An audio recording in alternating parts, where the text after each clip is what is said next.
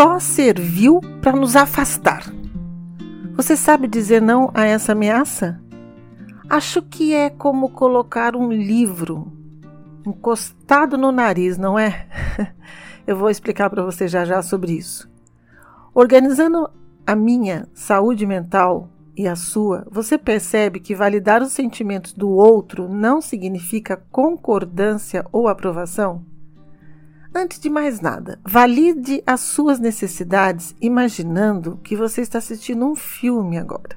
Observe esse episódio das Pitadas de Girafeto 9, 9.0.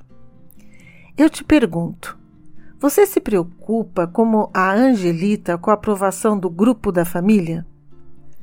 Angelita conta que se ela não aceitar a abordagem da irmã, há interferências das tias, das primas, enfim, de toda a família que pune por não estar no grupo. Observe essa cena que eu vou te contar agora e essa história.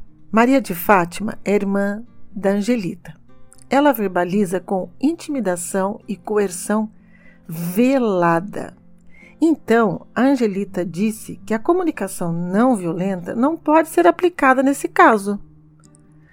Mas, como eu disse ao iniciar as pitadas, quando estamos próximos da situação, o livro muito próximo do rosto, as letras ficam embaralhadas.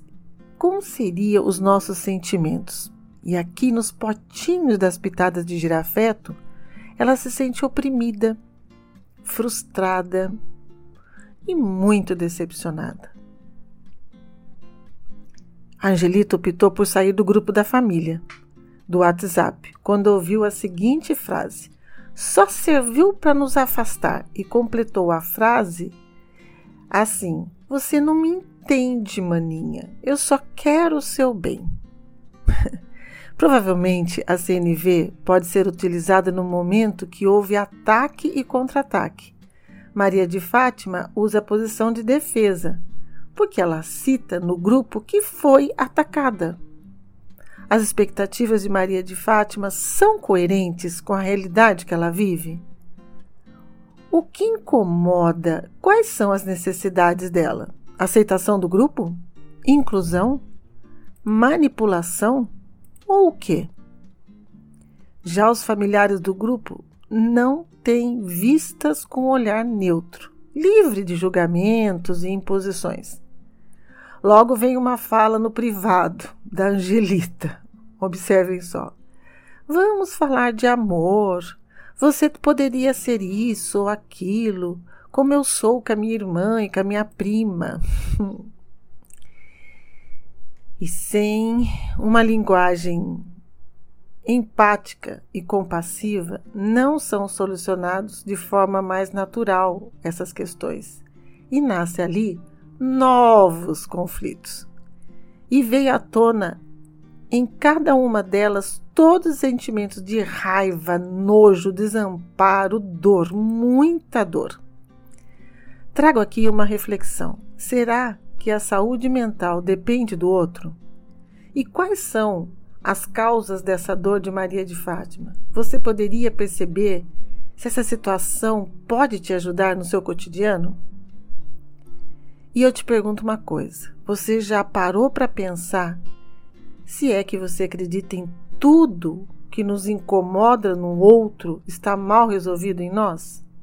Será que é uma verdade, uma observação ou fato essa frase? A preocupação de Maria de Fátima é manter o controle. Ou então ela está querendo respeitar a irmã. Quais são as necessidades de Angelita?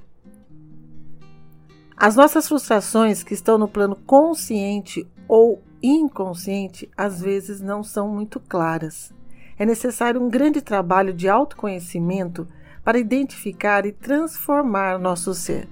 Enfim, não aceitarmos que temos sombras para transformar em luz, iremos magoar as pessoas, destruir as nossas relações e nos destruir.